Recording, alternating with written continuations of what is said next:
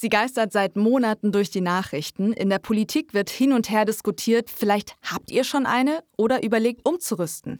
Die Wärmepumpe. Die Wärmepumpe wird oft als Gamechanger in der Energiewende bezeichnet. Aber ist die Umstellung allein wirklich die ultimative Lösung? In dieser Folge hört ihr, worauf ihr unbedingt achten solltet. Mein Gast dazu heute, Christian Lachsganger. Servus. Servus, Lea. Herzlich willkommen zu BayWa Bauwissen, dem Podcast für besseres Bauen. Ihr wollt ein Haus bauen oder sanieren? Ihr wollt euch informieren, um richtige Entscheidungen zu treffen? Mit diesem Podcast begleiten wir euch bei eurem Bauvorhaben. Angefangen bei der Planung bis hin zum Garten. Mit der Hilfe von BayWa Baustoffe wird euer Traum vom Eigenheim wahr.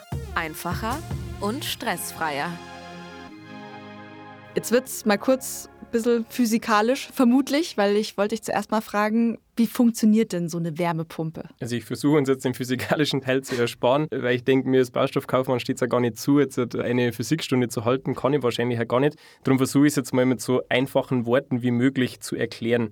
Eine Wärmepumpe entzieht mit einem ganz geringen Energieaufwand der Umwelt Wärme und nutzt diese Umweltwärme letztendlich zur Produktion von Heizwärme. Das heißt, sie produziert mit Umweltwärme Energie und diese Energie macht Räume warm. Es gibt ja verschiedene Arten von Wärmepumpen, wird ja auch sehr viel drüber gesprochen. Was sind denn die Unterschiede? Also streng genommen gibt es zwei Gerätetypen, zwei Gerätearten. Das ist einmal die Sohle-Wasserwärmepumpe und einmal eine Luftwasserwärmepumpe. Die Luftwasserwärmepumpe, das ist die gängigste Form. Die gewinnt die entsprechende Umweltenergie, die es zum Heizen braucht, aus der Außenluft und deshalb steht meistens draußen vom Haus so ein Kasten, kann aber auch im Keller stehen, kommt auf den Heizungstypen drauf an. Mhm.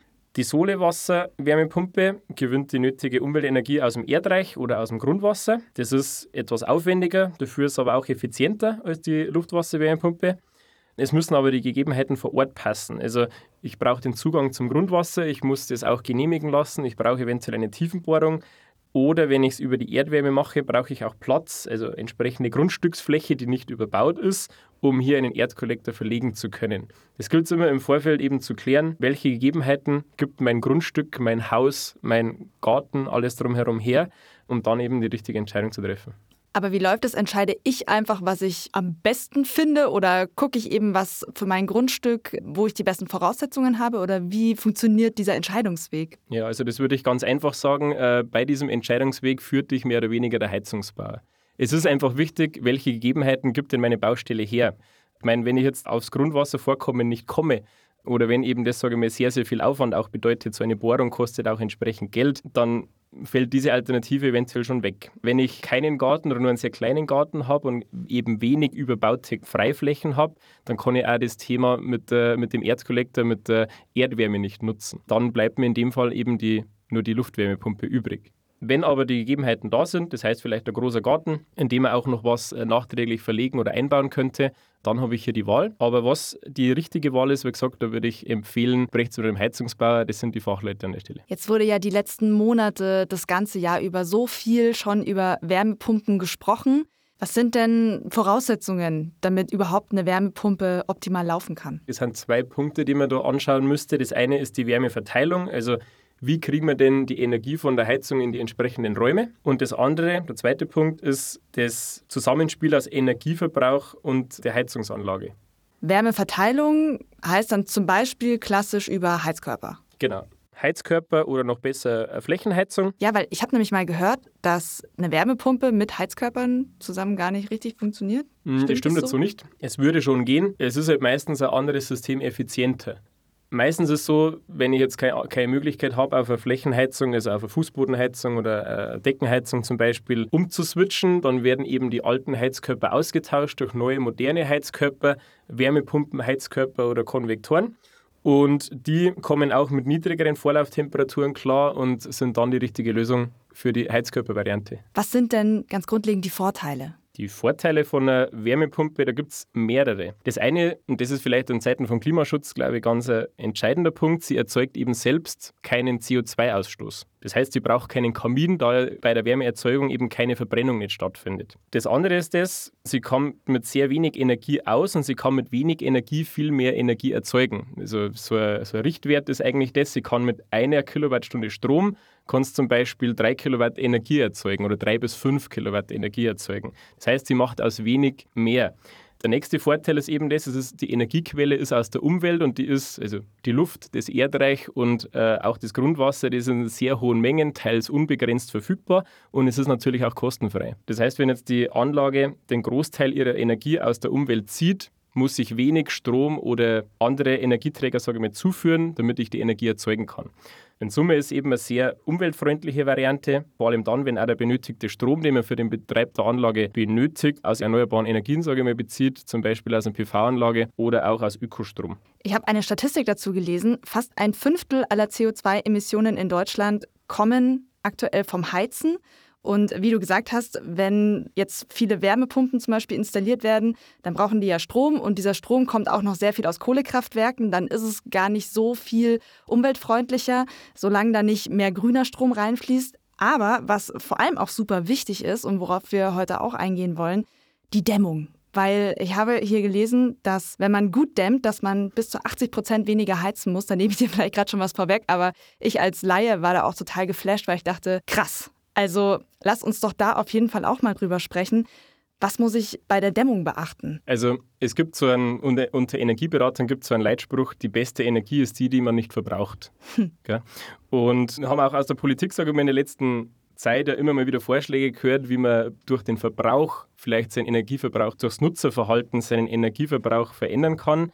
Aber da muss ich natürlich immer auch meinen Komfort einschränken. Wenig Leute haben jetzt ja, ja. Bock, kürzer zu duschen, in den dunklen Keller ohne Licht runterzugehen, whatever. Absolut, da müssen wir uns, glaube ich, alle an die eigene Nase fassen und wissen wir alle, dass wir da nicht genau, so drum, drum geht es eigentlich, sage ich mal, auch darum, einen Weg zu finden, wie können wir denn Energieverluste vor allem auch reduzieren. Wie schaffen wir es denn, dass unser Haus in Summe weniger Energie verbraucht? Und das geht eben am allerbesten über Dämmung. Also das kann sich, glaube ich, auch jeder ganz gut vorstellen. Ähm, wenn man das kennt aus einem alten Haus, äh, vielleicht einem ländlichen, aus einem alten Bauernhaus, da sind alte Holzfenster vielleicht drin oder unter den Türen neben den Fenstern, da zieht es meistens drinnen.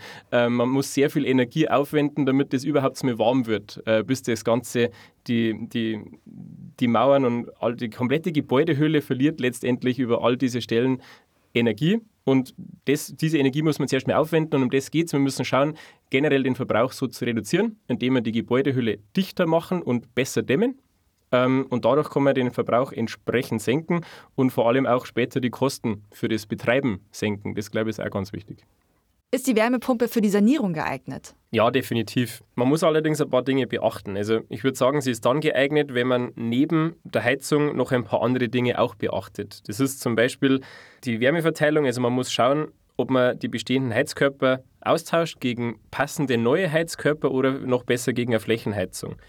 Und ganz wichtig ist eben das, dass man die Energieverluste vom Haus reduziert, indem man einfach das Haus dämmt. Wenn man die richtige Wärmeverteilung hat, das Haus richtig gedämmt ist, und dann eine neue Wärmepumpe einbaut, dann hat man auch in Zukunft viel Freude damit. Also sollte man zuerst mal gucken, wo kann ich die Dämmung verbessern, bevor ich jetzt meine Heizung tausche? Habe ich das richtig verstanden? Das ist richtig. Also ich sehe das immer ähnlich wie beim Arzt. Wenn ich jetzt irgendeine Krankheit habe, dann wird ja auch nicht nur ein Einzelsymptom behandelt, sondern dann sollte man das Ganze im Optimalfall immer ganzheitlich anschauen. So wünscht man sich zumindest gut, ja. als äh, Patient immer.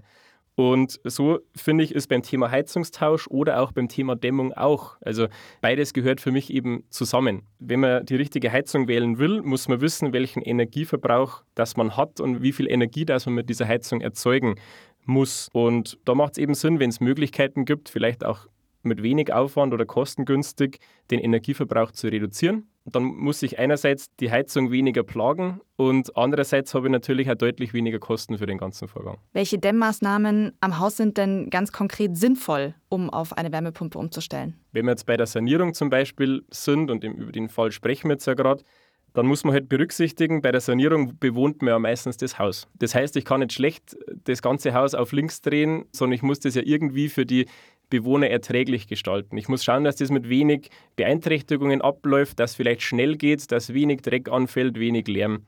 Darum gibt es vielleicht verhältnismäßig kleinere Maßnahmen, die aber auch eine große Wirkung haben können, kommen wir gleich dazu. Das Zweite, das man eben auch beachten muss, wenn man jetzt die Heizung tauscht, braucht man allein für den Heizungstausch schon ein großes Budget. Mhm. Wenn jetzt die Dämmmaßnahme nochmal das doppelte, dreifache kostet von dem, was der Heizungstausch ausmacht, dann wird man wahrscheinlich schneller an die Grenzen der Machbarkeit stoßen. Ja. Darum ist, denke ich, hier wichtig, dass man einerseits schnelle und günstige Maßnahmen findet, damit sich das eben für die Bewohner lohnt und das auch realisieren lässt. Was ist das? Also wie kann man das schnell umsetzen?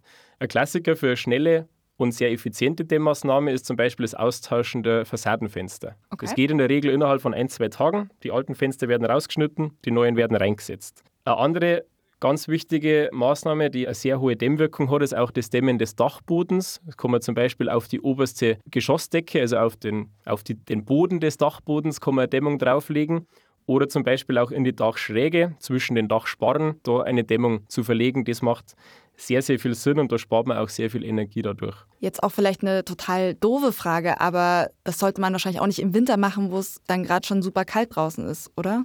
Hm, besser im Winter als nie. Okay. Das ist ja. auf jeden Fall schon mal so. Aber ganz häufig, also eigentlich ist Zeitpunkt unabhängig. Du kannst das im Sommer, Winter, Herbst, Frühling, wie auch immer machen. Das ist eigentlich total egal. Wenn das halt vor dem Winter, sage ich mal, vorbereitest, das Ganze eben zum Winter hin schon gemacht hast, dann kannst du halt in der Heizperiode schon davon profitieren, von weniger Verbrauch und von einer, einer wärmeren Wohnung in der Regel. Ja, ich stelle es mir angenehmer vor, wenn meine Fenster im Sommer ausgetauscht werden als im Winter. Äh, das ist absolut okay, dann habe ich es jetzt falsch verstanden. Also bei der Dachbodendämmung ist so, das ist zeitlich unabhängig, aber das Austauschen der Fenster, das sollte man unbedingt im Frühling und im Sommer machen, vielleicht auch im frühen Herbst, solange es die Witterung zulässt damit man eben nicht im Schneesturm im Wohnzimmer sitzt. Ja.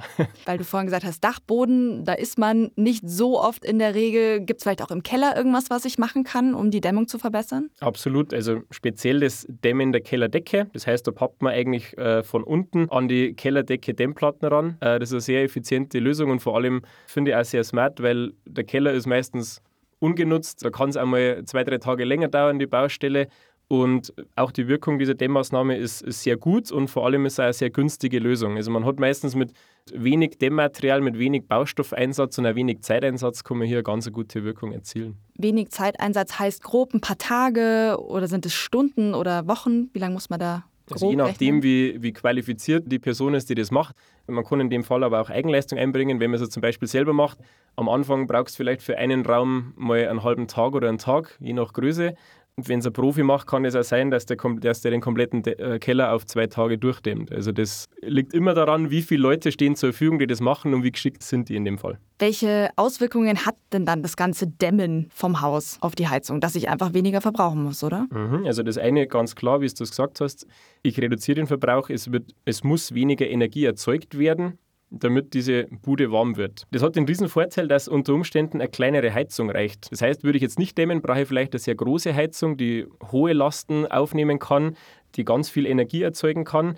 Wenn ich gedämmt habe, brauche ich das gar nicht mehr. Das heißt, ich habe einerseits eine kleinere Heizung, die in der Anschaffung schon mal weniger kostet und äh, die vielleicht auch effizienter läuft. In einem gedämmten Gebäude läuft die Heizung meist deswegen effizienter, weil sie nicht immer ans Limit gehen muss. Also sie kann mit normalen Temperaturen die, die Heizwärme sicherstellen. Das wirkt sich natürlich auch auf die Lebensdauer der Heizung aus. Also wenn das immer auf einem vernünftigen Niveau laufen kann, wird es vermutlich auch länger halten. Und eigentlich fast der interessanteste Effekt ist ja der, dass ich durch die Dämmung ja direkt Heizkosten spare. Das heißt, meine Abschläge zum Beispiel werden niedriger. Ich muss mehr Geld unterm Jahr dafür aufwenden, um für meine Raumwärme zu sorgen. Jetzt haben wir viel über das Dämmen gesprochen. Jetzt würde ich sagen, kommen wir mal zurück ganz konkret zur Wärmepumpe.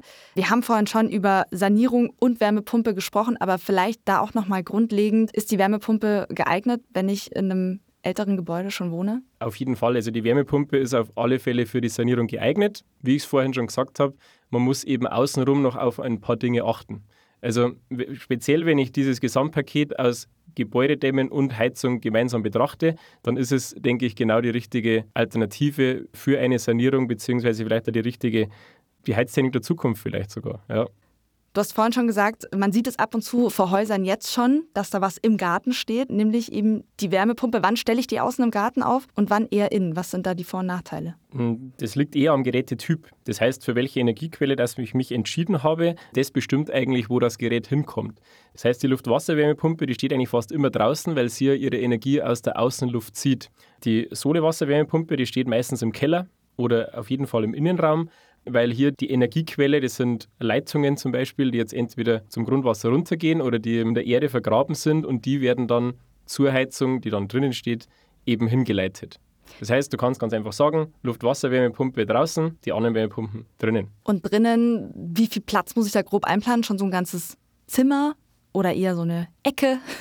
Also man sollte schon etwas mehr Platz dafür einplanen. Man sollte es hier auch, sagen wir, den Handwerkern auch etwas einfacher machen. Also wenn ich die Möglichkeit habe, dass ich den Raum planen kann von der Größe her. Man muss sich ja vorstellen, es sind schwere Geräte in diesen Kellerraum reinzutragen. Es müssen diese auch angeschlossen werden. Man muss auch ums Gerät, wenn später mal zu reparieren ist, man muss auch ums Gerät mal rumgehen können. Also man sollte auch von allen Seiten sollte die Maschine zugänglich sein. Also das braucht auf alle Fälle etwas Platz. Du hast zum einen die Heizung selber, dann hast du in der Regel auch ein oder zwei Pufferspeicher und auch für die Elektrik ist ein bisschen Platz vorzusehen, also Verteilerkasten, solche Dinge. Und wenn es jetzt eben eine Technik ist, die von draußen reinkommt, also für die Leitungen, ist auch für die entsprechender Platz an den Wänden vorzusehen. Ist denn der Wechsel zu einer Wärmepumpe immer sinnvoll? Unter gewissen Voraussetzungen ja. Also immer sinnvoll. Diplomatische Antwort. Immer sinnvoll nein. Also ganz wichtig ist eben das, man muss den Energieverbrauch und das Nutzerverhalten, das muss man im Auge behalten.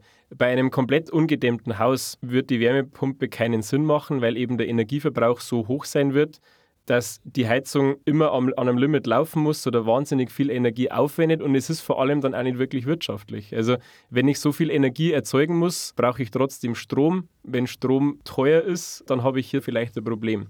Aber genau deswegen sprechen wir heute ja auch über die Symbiose aus Dämmung und Heizung. Es ist dann sinnvoll, wenn ich das mit den richtigen Maßnahmen ergänze. Wenn ich mich darum kümmere, dass ich nicht nur rein die Heizung tausche, sondern wenn ich darauf schaue, dass das Verteilsystem der Heizung geeignet ist, also dass ich die richtigen Heizkörper, so Wärmepumpenheizkörper oder Flächenheizung nutze und dass ich gleichzeitig eben auch meinen Energieverlust reduziere, indem ich das Dach, die Wände, die Fenster oder auch die Kellerdecke dämme. Jetzt hast du gerade schon Heizkörper oder Flächenheizung angesprochen. Vielleicht können wir da nochmal drauf eingehen. Welche Möglichkeiten, dass sich die Wärme auch schön bei mir im Haus verteilt, gibt es denn da? Einerseits der klassische Heizkörper, den kennt wahrscheinlich jeder. Es gibt auch sogenannte Konvektoren, die kommen mit etwas niedrigeren Temperaturen klar und der Klassiker oder der, der Wunsch vieler Leute ist ja die Flächenheizung, die Fußbodenheizung. Das ist oft bei den Frauen so, sage ich mal. Die ja. freuen sich, wenn die Füße warm sind und da ist eben die Fußbodenheizung ist die bekannteste Flächenheizung. Was heißt Flächenheizung? Ich verlege Heizungsrohre auf einer großen Fläche. Das kann ich im Boden tun, dann ist es eine Fußbodenheizung. Kann ich an der Wand tun, dann ist es eine Wandheizung. Und ich kann es auch in der Decke tun, dann ist es eine Deckenheizung. Und da gibt es zum Beispiel auch sowas wie die Klimadecke. Heißt Klimadecke? Die Klimadecke, das ist eine besondere Form der Deckenheizung. Das finde ich eigentlich ein ganz äh, smartes Teil, das mehrere Vorteile hat. Mit der Klimadecke kannst du sowohl heizen als auch kühlen. Das ist in den Sommermonaten sehr hilfreich, dass ich eben auch in gewissen Rahmen auch den Raum, die Raumtemperatur etwas senken kann durch diese Art der Heizung oder Kühlung. Es ist, ohne einen großen Abriss machen zu müssen, kann man es ganz einfach nachträglich an die Decke montieren. Die Decke ist ja meistens nicht sonderlich groß verstellt, also es sind nicht viele Störer an der Decke, die man hier überbauen müsste. Und es ist eine sehr, sehr große Fläche, mit der ich sehr schnell und auch sehr effizient eben die Heizungsverteilung regeln kann. Also bei manchen Gebäuden ist es ja so, da fällt es jetzt schwer, den Boden und den Estrich und alles rauszureißen. Ich habe vielleicht auch wegen den Türen nicht die richtige Höhe, um eine Fußbodenheizung noch zu integrieren. Dann sollte man sich mal Gedanken machen, ob es vielleicht möglich wäre, eine Klimadecke zu installieren. Die gleichen Vorlauftemperaturen, also das Ganze läuft auf sehr niedrigen Heiztemperaturen, kommt mit niedrigen Temperaturen klar und hat eine sehr, sehr schnelle Wirkung. Also man merkt sehr schnell, dass es warm wird. Bei der Fußbodenheizung ist irgendwie logisch, das wird unten warm und dampft dann nach oben die Wärme. Und bei der Klimadecke, wenn das von oben kommt, das strahlt dann runter. Kann ich mir das wie die Sonne vorstellen? Oder das ist genau das, das richtige Beispiel. Also die Sonne. Es ist genau das gleiche Prinzip wie die Sonne. Ähm, mhm. Es strahlt von oben etwas Wärme ab und das kommt unten an allen Stellen an. Also auch somit bekomme ich meine Füße warm. Welche Vorteile haben diese Flächenheizungen einfach gegenüber den kleineren Heizkörpern? Der Hauptvorteil ist der, dass ich mit niedrigeren Temperaturen klarkommen, also mit Niedertemperatursystemen. Das heißt, ich muss im Vorlauf die Temperatur nicht wie bei einem Heizkörper auf 60 Grad zum Beispiel hochdrehen, sondern mir reichen hier schon 30 bis 40 Grad Temperatur in der Heizungsverteilung. Und das hat vor allem den Vorteil, dass ich mir hier eben gerade die Energie spare. Also mhm. gerade das Erhöhen der Temperatur im Verteiler oder vor dem Verteiler, das ist eigentlich das, was sehr viel Energie frisst. Und da kann ich eben, wenn ich das richtig mache und eben mit niedrigen Temperaturen das gestalte, kann ich mir sehr viel Energie auch sparen.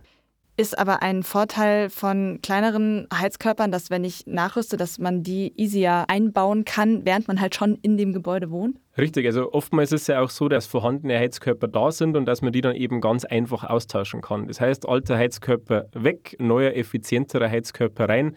Das ist die Lösung mit dem wenigsten Aufwand. Jetzt hast du vorhin schon gesagt, niedrige Temperaturen kann es natürlich mal geben, auch im Winter. Das packt dann aber die Wärmepumpe schon auch, oder? Im besten Fall nicht. Wir müssen nicht frieren. Ja, definitiv. Also ich wohne jetzt seit äh, tatsächlich über 25 Jahren in einem Haus mit Wärmepumpe, beziehungsweise zum dritten Haus, das auch eine Wärmepumpe hat.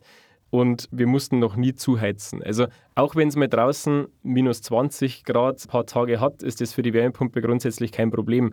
Erstens, ist eine rein physikalische Geschichte. Der physikalische Nullpunkt, der ist ja nicht 0 Grad Celsius, sondern der ist minus 270 Grad Celsius. Und alles, was eine höhere Temperatur als 273 Grad Celsius, wird immer noch Wärme erzeugt. Und somit kann ich immer noch Wärme aus der Umwelt so rausziehen.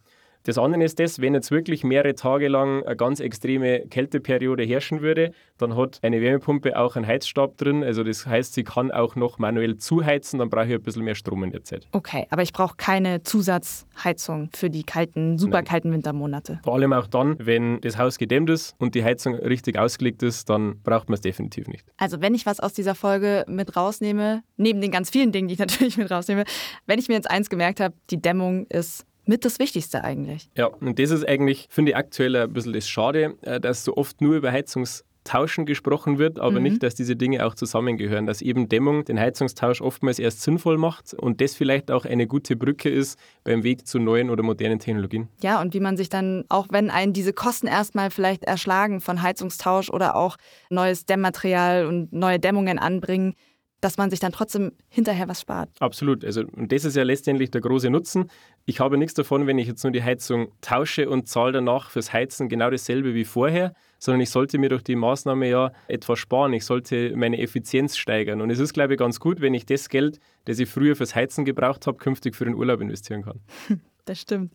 Jetzt müssen ja viele gerade umrüsten oder in der nächsten Zeit auf jeden Fall umrüsten, könnte ich mir vorstellen, dass es wahrscheinlich auch gar nicht so leicht ist mit Lieferzeiten. Also was könnte da auch schwierig sein an dieser Umrüstung jetzt, dass viele auf Wärmepumpen umsteigen mhm. wollen, also, slash müssen? Dass viele Leute umsteigen, ist, sage ich mal, weniger das Problem. Das Problem ist eher die Kürze des Zeitpunkts. Also wenn jetzt alle gemeinsam sofort auf, auf diese eine Technologie gehen, erzeugt das einen ziemlichen Druck auf dem Markt. Also das wird für die Hersteller, aber auch für die Fachkräfte, die es verarbeiten müssen, sehr, sehr schwierig, weil man eben begrenzte Kapazitäten haben. Wir haben ja nicht unendlich viele Heizungsbauer, die langjährige Erfahrung mit der Wärmepumpe haben. Wir haben ja nicht unendlich viele Wärmepumpen am Lager rumstehen, die nur darauf warten, dass jetzt endlich 10 Millionen Haushalte zur gleichen Stelle kommen und das umrüsten wollen. Also ich denke, wichtig ist, dass man ein bisschen den Zeitdruck rausnimmt, da man es eher schafft, das über einen längeren Zeitraum aufzuspalten und dann wird man mit Sicherheit über mehrere Jahre gesehen ganz, ganz viele Häuser auf effiziente Wärmepumpen umrüsten können. Jetzt hast du ja vorhin schon gesagt, Du bist mit Wärmepumpen im Prinzip schon immer aufgewachsen. Einfach auch mal so aus der Praxis, sind die besonders laut oder eben nicht? Also was kannst du uns da vielleicht so aus, aus deinem Alltag erzählen? Also ich kann auf jeden Fall erzählen, dass sich da ganz, ganz viel schon getan hat. Früher waren speziell diese Luft-Wasser-Wärmepumpen, die waren sehr laut. Aber da hat sich wahnsinnig viel getan. Die kannst du aus meiner Sicht auch inzwischen problemlos äh, Richtung Nachbar hinstellen, neben die Terrasse oder auch mal neben das Schlafzimmer das ist heute alles nicht mehr so tragisch und da wird manchmal schlechter geredet, als es eigentlich tatsächlich ist. Okay, also man muss nicht zu Hause mit Noise Cancelling Kopfhörern dann nur noch rumlaufen, weil die gar Wärmepumpe nicht, so laut also, ist. Kann man trotzdem tun, wenn man gleichzeitig unseren Podcast hören will, aber Absolut. nicht wegen der Lautstärke der Wärmepumpe. Haben wir das auch geklärt, sehr gut. Wie schaut es eigentlich aus? Wir wollen ja immer Geld sparen mit Förderungen. Ja, Förderungen gibt es. Also es gibt staatliche Förderungen, aber wie das bei solchen Themen oft ist, da ändern sich die Kriterien relativ häufig. Also wir wissen ja nicht, wann ihr die Folge hört und ob dann die Dinge, die wir jetzt gerade erzählen, noch aktuell sind. Darum würde ich es uns einfach machen. Schaut einfach in unsere Show Notes, da ist ein Link drin, wo ihr immer die aktuellen Fördermittel findet. Dann vielen Dank dir, Christian Lachsganger, dass du da warst. Gerne. Die Links zu den Förderungen haben wir euch, wie gesagt, in die Show Notes gepackt. Wenn ihr gerade am Bauen oder Sanieren seid, dann hört natürlich unbedingt auch in die anderen Folgen rein und empfehlt uns gerne euren Freunden oder Bekannten weiter. Feedback und Fragen könnt ihr uns immer durchschicken an podcast.balva-baustoffe.de oder ihr schreibt uns bei Insta oder Facebook. Und wir freuen uns natürlich auch sehr über eine gute Bewertung hier in der Podcast-App, über die ihr uns gerade hört. Danke euch und hoffentlich bis zur nächsten Folge hier von Balva Bauwissen.